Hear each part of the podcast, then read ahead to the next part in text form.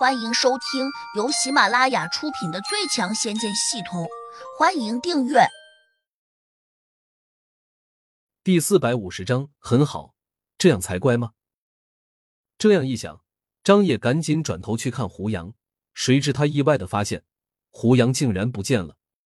就在这么短短的两分钟时间，自己才和宿管阿姨说了几句话，他怎么就走了呢？女生宿舍前比较开阔。即使胡杨是跑着离开的，也不可能在这么短的时间内突然消失不见。脑中生出这个困惑之后，张野下意识的往四周看，却连胡杨的一点影子也没有看到。他不禁纳闷起来，回过头来问宿管阿姨：“人呢？”宿管阿姨瞪着他反问：“什么人？”“就是刚才和我一起过来的那个男的，长得挺高，挺帅的。”他刚刚还站在我旁边，怎么不见了呢？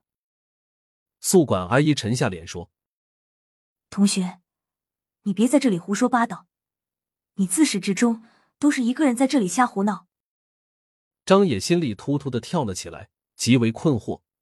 他盯着宿管阿姨，发现她的态度十分强硬，好像真没有看见过胡杨。张野不甘心，又再次诉说了一下胡杨的情况，但是。宿管阿姨还是坚定的告诉他，根本就没有看见这么个人。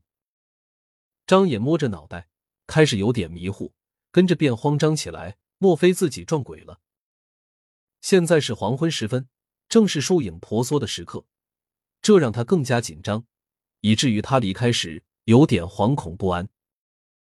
他当然不会知道，胡杨早已经走进宿舍去了。就在他和宿管阿姨说话之际。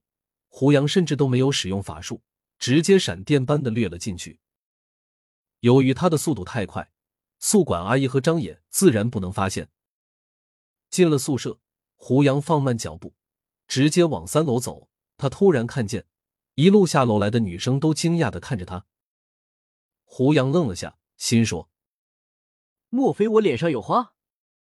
只听得有个女生大声的叫道：“我的天，这男生是谁呀？”长得太好看了，比大明星陈一凡漂亮多了。花痴，这不叫漂亮，是帅气。我猜他肯定是外校的，我们京都大学的校草都比不过他。是啊，如果真是我们学校的，估计早就出名了。几个女生在胡杨身后指指点点，他没办法，只好加快脚步，迅速往三楼走去。他心里有点小后悔。刚才不该放慢脚步，没想到会引起别人的注意。女生宿舍并非没有男生混进来，胡杨之前自己读大学的时候深有体会，他寝室里面就有这样的高手，平时和宿管阿姨混得很熟，还时不时给别人送点小礼物，因此宿管阿姨自然就会睁一只眼闭一只眼。很快，胡杨来到了三楼，他已经用神识搜索到杜玉儿的身影了。他正穿着睡衣躺在床上看书，屋里面还有一个女生正在洗漱间洗澡，一边还啦啦啦的哼着歌儿。宿舍门虽然关着，但并没有从里面反锁。胡杨轻轻一推，便走了进去，再反手把门给关了回来。杜玉儿可能以为是室友回来了，因此她眼皮也没有抬一下，继续专注的看着手上的书。他睡在上铺，床下是张书桌。这是很多大学的标配。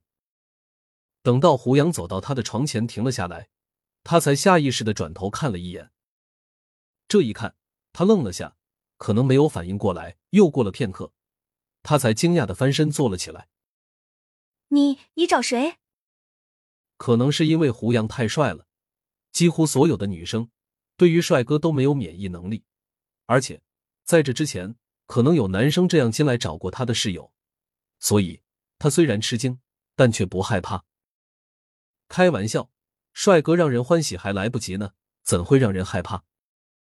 找你。胡杨拉出了下板凳，直接坐了下来。我不认识你，你找我做什么？杜玉儿似乎还是有点紧张，他又往洗漱间看了一眼，可能想到还有室友在，所以就没那么担心了。我找你，自然是有事。胡杨也不着急，他审视着杜玉儿，这个可能是自己杀父仇人的女儿，自己当然不用对她客气。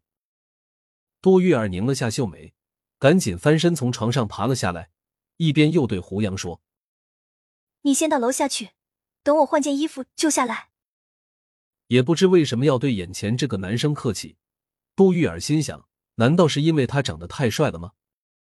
胡杨却挪开了目光：“不用，我问你几个问题就走。”杜玉儿迟疑了下，却又坚定的说：“你到底是谁？”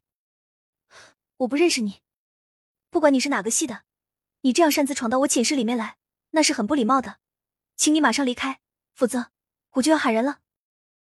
哼，如果他好言好语的和说话，胡杨可能还会平静的对待他，但现在他居然发出了威胁，那胡杨自然就不会对他客气了。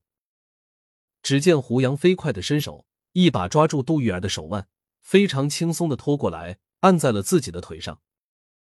杜玉儿大吃了一惊，而且十分羞愤，毕竟她只穿着一身睡衣，虽然不透，且还是长衣长裤，但里面却什么也没有穿。眼前这个男的却把自己按在了他的腿上，这简直就是一种侮辱。杜玉儿又惊又愤，立刻就想挣扎，但她突然发现自己全身上下都没有了力气，整个人都好像失去了知觉。她顿时害怕起来，心想。可能遇到坏人了。更可怕的是，他甚至无法喊叫一声，因为声音在喉咙里面出不来。你最好听话一点，乖乖的回答我几个问题，不要大声的叫喊，否则我会对你不客气的。胡杨威胁道。杜玉儿显然不是那种普通的小女生，她也是见过世面的人，迅速镇定下来，用力点了下头。很好，这样才乖嘛？胡杨伸手摸着她的脑袋，还用手指把搭在她脸上的头发给梳理了回去。